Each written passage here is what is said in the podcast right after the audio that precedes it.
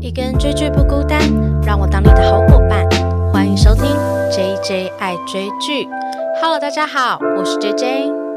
今天这一集呢，我们要来聊最近真的是超级疗愈我的一部韩剧，就是《羽球少年团》。那《羽球少年团》呢，其实是我养剧一阵子才开始看的。它目前是播到第十五集，那应该这一周之后就会播第十六集，因为它中间停播了一周这样子。羽球少年团呢，就正好搭上了我们东京奥运里面我们中华队。羽球的成绩都非常的亮眼，像是林洋配得到的这个金牌，还有小戴得到的这个银牌，刚好可以推荐这一部《羽球少年团》给大家认识。那其实老实说，我觉得《羽球少年团》啊，不知道为什么诶，不知道大家是不是觉得《羽球少年团》看起来就是比较像是小品剧，所以感觉讨论度没有很高。但是如果大家有看的话，你应该会感觉到。这一部剧啊，它虽然叫做《羽球少年团》，但是它主要呢，好像并不是在讲说一群就是少年，他们很认真的去打羽球比赛，然后过关斩将的这种非常热血运动的故事。它反而是聚焦在就是一群打羽球的小朋友，还有他们一起生活的那个区域。他们是一个农村，他们之间这个农村居民跟这些小少年们的故事这样子。对，所以其实它其实比较着重在就是人际关系方面的互动。听起来大家有没有觉得这一种设定非常的熟悉呢？刚才这个设定大家听起来有没有觉得很像《机智医生生活》《机智牢房生活》还有《请回答》系列？没错，这一部剧呢，它最大的特点就是它是由《机智牢房生活》的编剧政府迅所制作的。那它的导演呢是赵英光，赵英光他曾经导过一部戏比较有名的，叫做《胸腔外科盗取心脏的医生们》。这部剧我是没看过啦。那我看了一下他的简介，感觉起来也是在讲一群医生之间的故事，所以应该也算是多人团戏的这种类型。那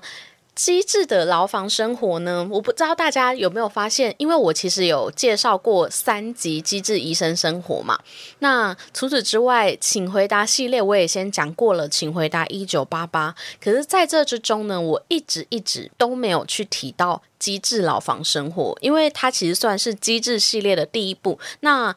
机智系列的导演呢，就是申元浩导演。那机智牢房生活的编剧是只有郑福训而已。为什么说只有呢？因为老实说，在这个请回答系列啊，他们的编剧其实都蛮多位。那主要的编剧都是李幼丁编剧。到了这个机智医生生活的编剧也是李幼丁。如果大家跟我一样把请回答三部也看完了，然后机智系列也看完的话，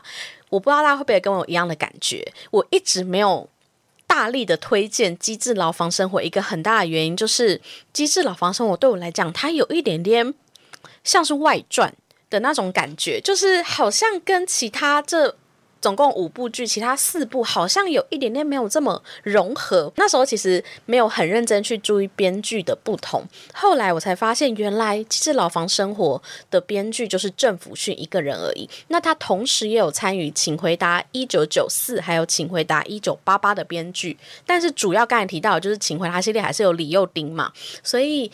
大家如果在看《机智牢房生活》的话，会觉得哎，好像哪里有点不太一样，那就是一种很细微的感觉啦。所以我觉得主要是在编剧的上面呢，虽然一样，就是这系列他们都是把人物浓缩在一个小小的区域，像是牢房就只能关在牢房里嘛。然后他们之间呢，也是有非常多有趣跟聪明的故事，然后也有很多温馨的桥段。刚才讲这么多，不代表我不喜欢《机智牢房生活》，我还是非常喜欢的，只是我感觉到它有稍稍。一点点不一样，而这个稍稍不和谐的感觉也发生在这个羽球少年团。羽球少年团呢，它其实就是在讲述一群生活在全罗南道海南郡的乡村里。那它其实就是韩国最南边的一个乡村，就是超级超级偏远的一个地方。所以在这么偏远的地方呢，拥有一群实力非常良好的十六岁少年少女。主角呢，就是由陈俊相所饰演的。尹海康。如果大家有看过《我是遗物整理师》或是《爱的迫降》的话，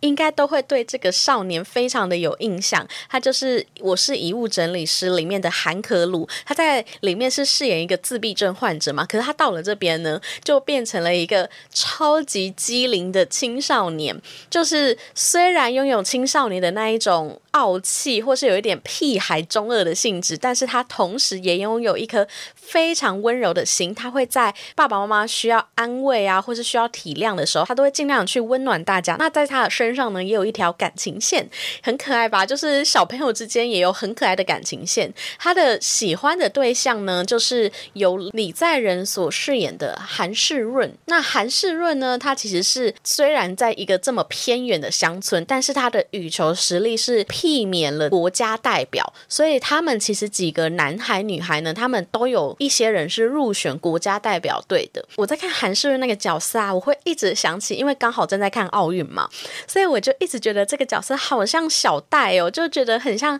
戴志颖，就是小小年纪的时候的样子，就是大家会觉得他好像是天才型选手，可是实际上他是比任何一个人都还要努力去付出的。那在等一下后面我会。稍微的提到这一点，就是天才的努力又有谁看到嘞？对，那。除此之外呢，其实羽球少年团除了尹海康啊，还有另外三个少年，他们本来就在海南西中学里面，就是担任羽球队队员。不过大家也知道，羽球这个运动就是需要到四个人他才有办法参赛，所以直到尹海康来到他们这个小乡村之前呢，他们是没有办法参加任何比赛的，因为这个羽球队里只有三个人。那个别这个队长呢，就是由孙相渊所饰演的方允堂，他是外貌跟实力兼备，然后算是里。面的这个王牌，可是这个王牌呢，到了尹海康进来之后就换人当了，因为尹海康他是一个天才羽球少年这样子。虽然他中间有一段时间跑去打了棒球，但是他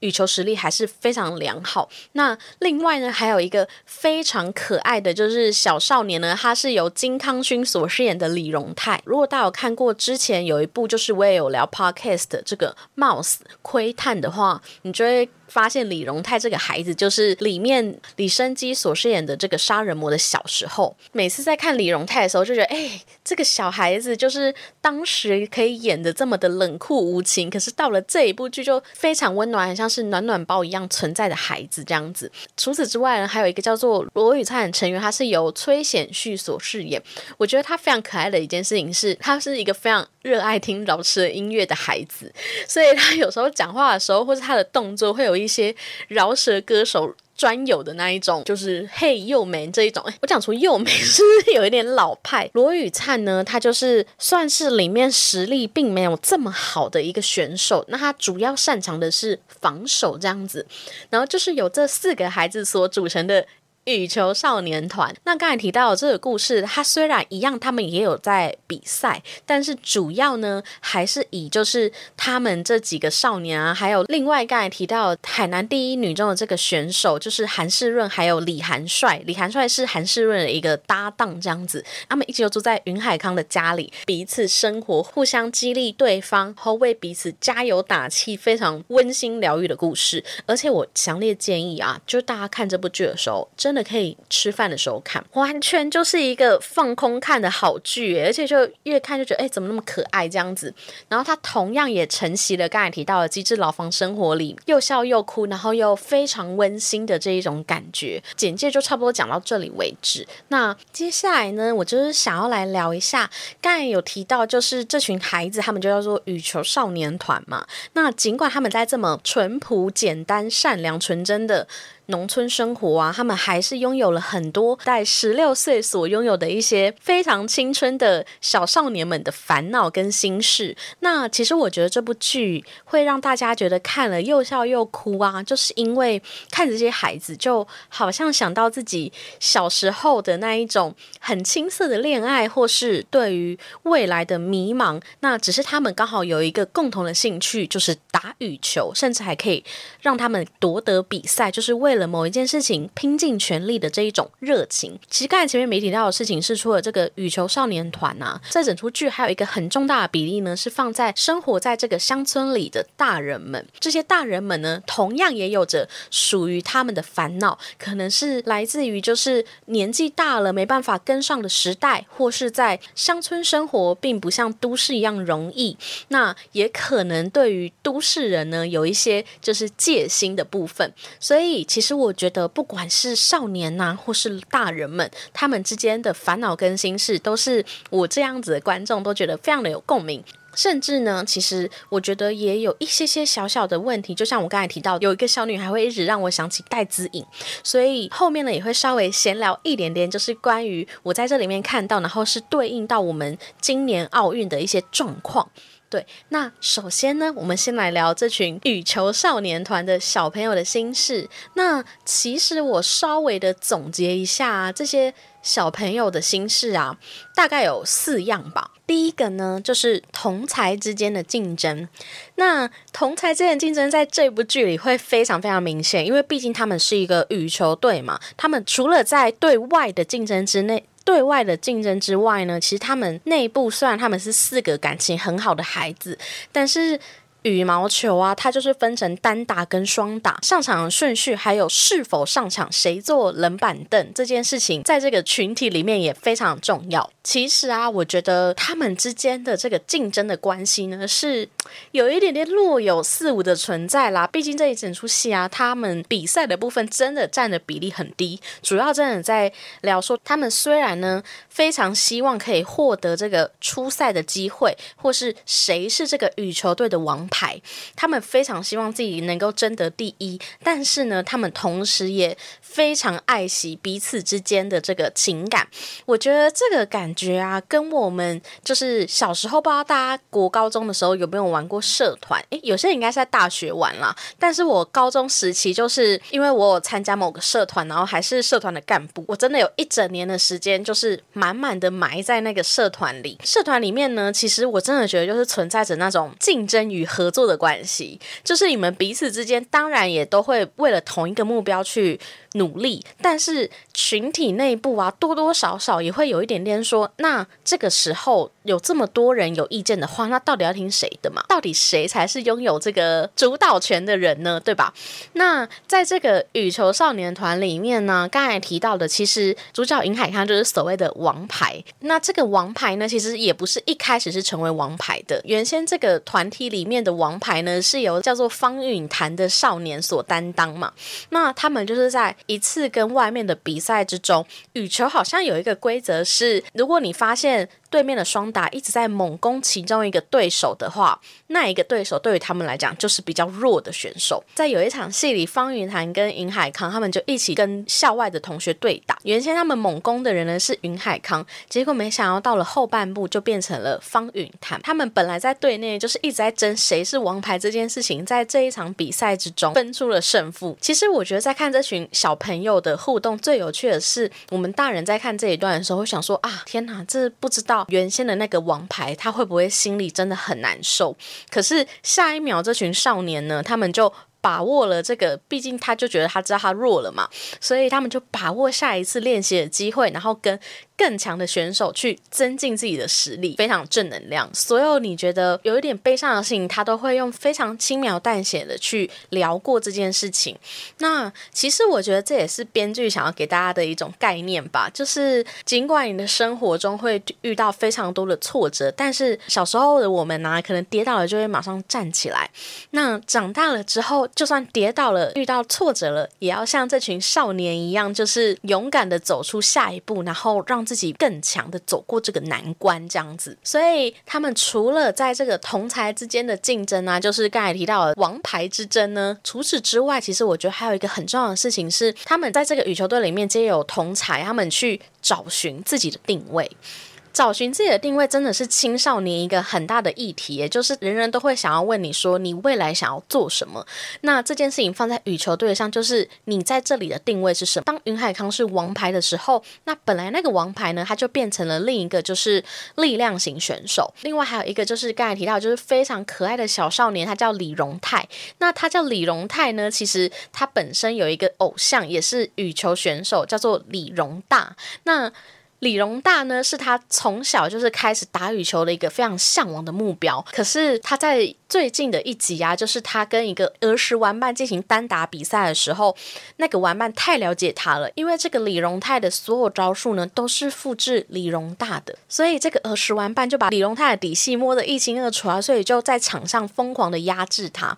但是。最后，李荣泰啊，他就刚好，我觉得这一段的安排其实有点奇幻。他在这个休息时间遇到了那个真正的选手，所以他就告诉他说：“你要找寻你自己，而不是复制我这样子。”所以他在下一场比赛的时候，整个摆脱了就是李荣大的影子，然后创造了他自己的这些反击的招式，那就让这个比赛获胜了。这样子，毕竟这是一个有点热血运动的韩剧，所以这种比较就是奇幻的。剧情啊出现也是蛮合理的，但其实我觉得它就在说明一件事情：我们在生活之中啊，可能都有一些目标跟一些偶像，可是你仔细去想，这个世界上就只有一个周杰伦，一个蔡依林，你从来不会听到任何一个你觉得很厉害的人，你会说他是周杰伦第二，对不对？所以其实当我们想要成为那个最厉害的人的时候，我们就必须去。找寻自己的特色，但是我觉得先树立一个目标，我觉得那个目标有一点像是你想要走什么样的风格，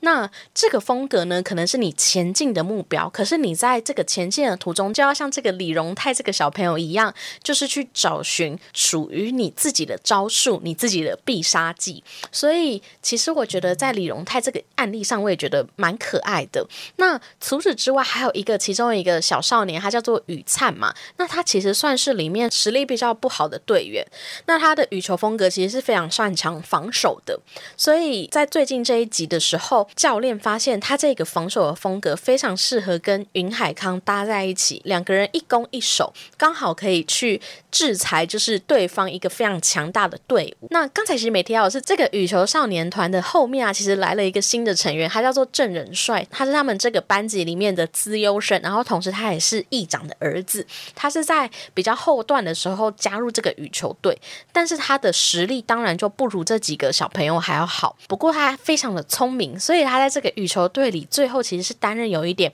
军师的角色。他会去看对方的弱点，还有他们自己队员他们擅长的地方可以如何发挥。所以我觉得从这些小朋友之中啊，就是你发现。一开始以为好像不占优势的部分，他们最后都靠自己去找到自己的定位。那除此之外呢，还有非常可爱的部分，就是若有似无的爱情。就是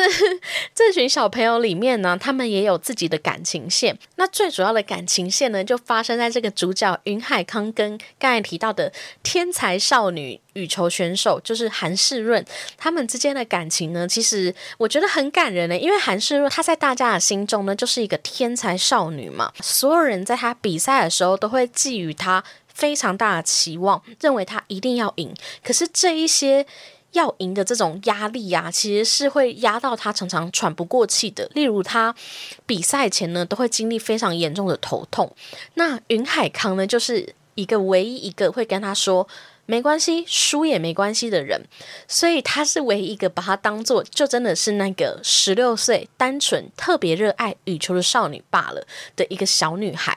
所以我觉得她对于云海康的这种爱啊，已经不单单只是男女之间的这种喜爱，而是一种你理解我，我理解你，然后。互相彼此尊重的这种爱情，对啊，所以我就非常期待他们现在到了第十五集嘛。那云海康已经有小小表明自己的心意，就是说他如果获得了这个十六集的少运会的冠军的话呢，他就要跟他告白。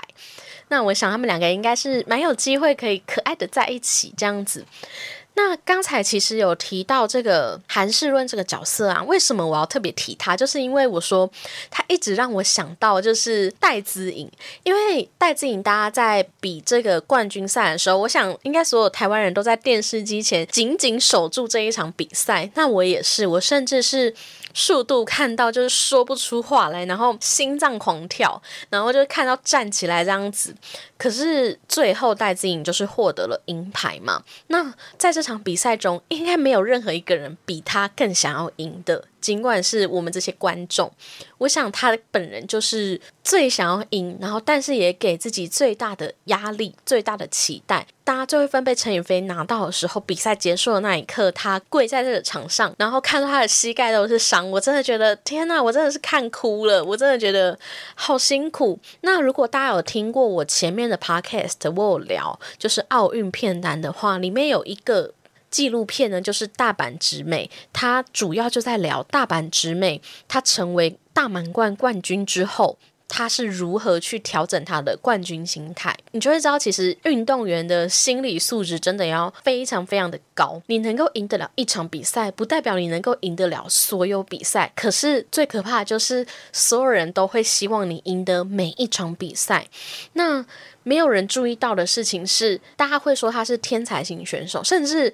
其实我那时候有跟我同事一起看过比赛啊，他就说他觉得这场比赛跟他心目中球后的印象不太一样。呃，他真的没有恶意，我先把。就是打个预防针，但是我能够理解他为什么这么说，因为如果大家是就是像我们这样一日球迷的话，大家看到那种运动赛事啊，也许是从一些影剧，甚至是像羽球少年团好了，韩世润这个角色去描述这个选手是天才型选手的时候，好像一副他就是只要上场，然后就可以轻轻松松的击败对方。但是换到真实生活的时候，你看看小戴，就是你看了他这么多场。比赛，你可以感受到没有一场是容易的。为什么？因为当你走到越高的殿堂，你能够踏进奥运，然后再从奥运从八强、四强打到金牌战，这些对手都跟你一样是这样子上来的，从来都不会有压倒性胜利这一件事情，因为彼此之间的实力都是相当的。所以我就觉得，在我看这一部羽球少年团的时候，我就在想说，当我们看到韩世润他是一个好像这么轻轻松松获胜的人，是不是就已经让我们对与冠军这件事情有一种误解，所以就只是想要稍稍的分享一下我在看就是小戴比赛的时候的心得，就是所谓的冠军，他其实就是在每一个日常生活，然后不断的训练自己，然后非常的自律，他就是等到他上场的那一刻，每一个。成为冠军、打赢对方的那个时刻都不是偶然。球类比赛，它更重要的事情是，它必须观测你每一天的状况，还有对方选手的状况。所以，当小戴他下场的时候啊，他不是就发一篇文说，之前他四强赛对战的那个心度，就是抱抱他说，你已经很努力了，那很可惜今天就不是你的局。的确就是这样子，比赛就是尽管你已经付出了非常多的努力，那对方也是一样，那就只能比到底。谁失误的更少一点点？但是我还是觉得真的很心疼小戴，那也非常感谢小戴可以带给我们满满的希望。那。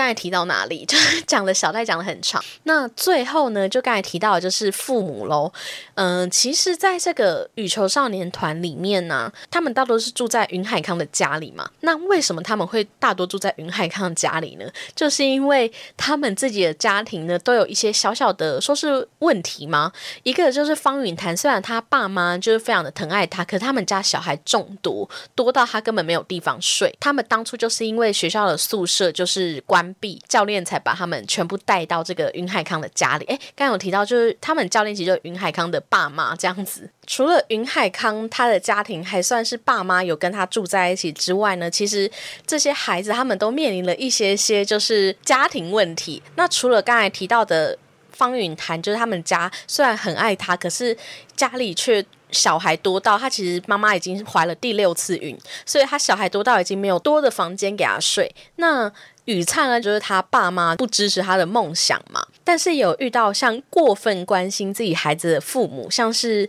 这个郑仁帅，就是议长的儿子。议长呢，他虽然非常疼爱自己的儿子，可是他其实一度呢，觉得打羽球这件事情是该怎么讲，没什么前途吗？就没什么太大的用处。所以他其实一度是想要阻碍自己的小孩去打羽球的，甚至他要施压不给羽球校队经费这样子。后来郑仁帅就是有表达自己的。意愿，然后希望他爸爸可以好好的支持他。那其实这种就是有一点过度关心的父母，但是至少他爸爸还是愿意听，就是小朋友的心愿的嘛。那还有一个就是刚才提到的李荣泰，我觉得李荣泰的家庭设计也蛮好笑，就他爸爸是原始人，虽然看起来非常的开朗可爱，但是其实他爸爸就是。几乎没有陪伴在他们家，而且其实他们家应该感觉出来就是单亲家庭，所以他妈妈也没有跟他生活在一起，然后爸爸又是原始人，常常不在家，然后他每次要回家的话就要翻过好几座山，他反而更尝试在这个海南郡的乡村里生活，然后跟这些长辈们一起相处，所以其实，在这些小朋友心中啊，不只有父母的问题，有一集其实有特别提到一个是。关于霸凌问题，他们的大人心中除了有父母之外，当然还有教练。有一集呢，就是会有一点霸凌小朋友的教练吧，他是专门针对那一些单亲家庭的小孩，去跟这些家人就是进行敲诈。那如果这样给的钱不够的话呢，他就是会在训练的时候，就是罚他们跑步啊，或者他们做错事就体罚他们。那这件事情呢，其实在最后当然有被解决。不过同时，我觉得他们就是想要在反映说，因为大家如果有听我上一集 podcast 就聊奥运片单的那一个，其实就有提到。里面有一个是美国体操的这个性侵疑云嘛？那当然这一部剧没有演的这么可怕，但是其实我们都可以感觉到小朋友对于。教练呢，或是队医这一种角色存在，他们是有一点绝对权力的这一种服从吧。所以当发生很多不合理的事情的时候，他们是不敢反抗的。而我提到的刚才那个片段，它就是一个真实故事。那它发生在美国体操队。那韩剧在这个羽球少年团也这么演了。所以其实我们可以感觉到，在体育的这个训练过程中，或许这样子的事情是不算少数。当然，我们是希望能够借由这些戏剧，我们可以更加的去发现这件事情，然后不要再让它继续的发生下去。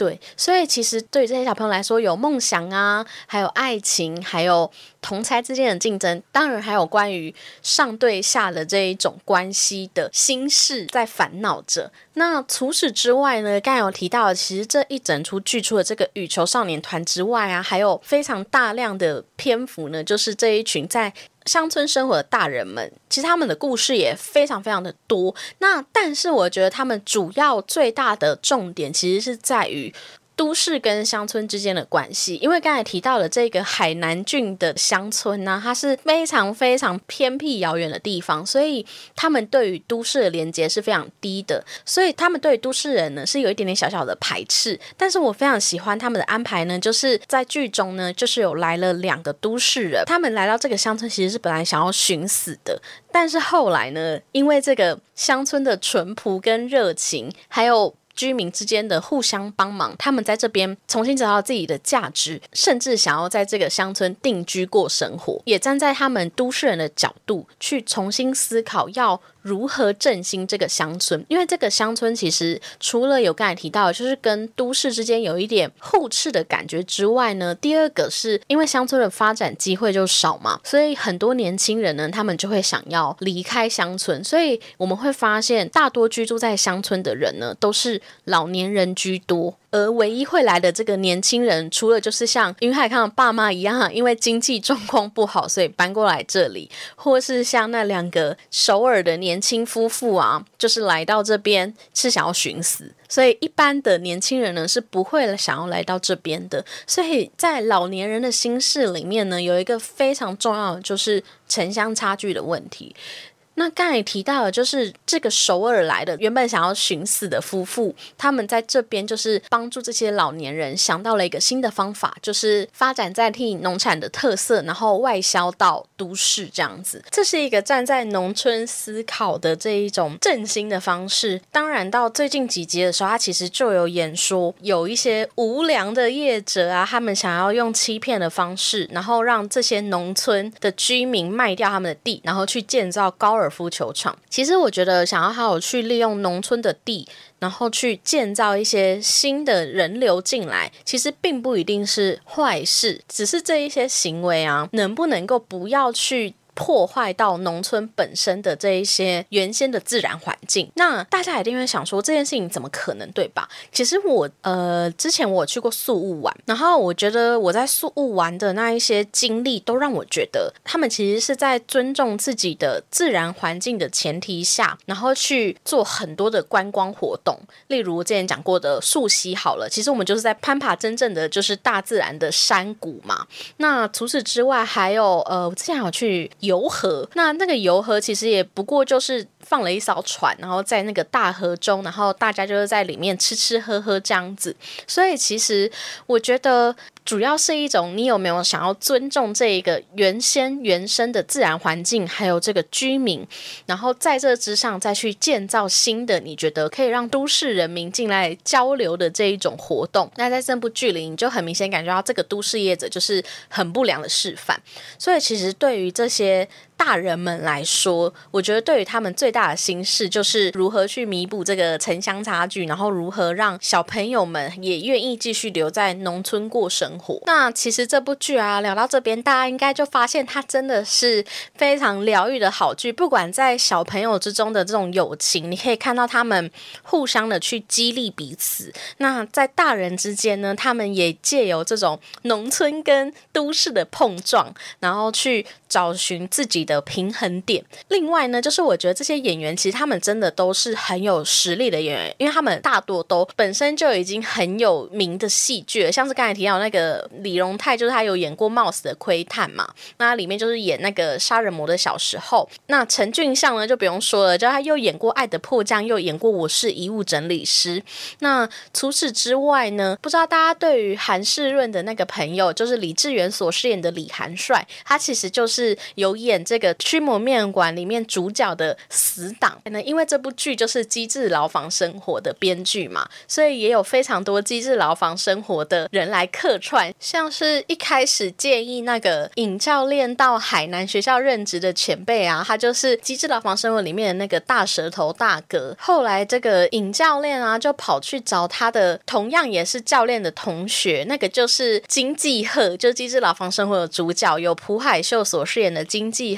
除此之外，最近几集呢，还有一个就是叫做姜泰炫的传奇选手，他就是中间因为打架事件就离开羽球界嘛，后来他又回来想要参加国家代表队，他是由姜生润所饰演，他也是一样机智牢房生活里面背叛大哥的那个小，所以其实这里面真的有非常非常多有趣的演员来客串。那听说去客串机智医生生活的李奎炯，就是机智牢房生活里面的那个小迷糊，他好像也会在第十六集就是来。来客串，那其实第十六集的剧情呢，应该蛮明显，就是这个羽球少年团他们最后可能会去拿下这个少运会的胜利，殷海康呢可以告白成功。我想大人之间也会想到一个非常好的对策去处理这个沉香的问题。那老实说，我还蛮期待，就是他们要怎么给这个沉香问题一个解答，因为其实是一个很大很大的问题耶，就不只是发生在这个小乡村里面，应该不管是台湾、韩国啊，应该很多都有这种青少。年待不住农村，然后农村的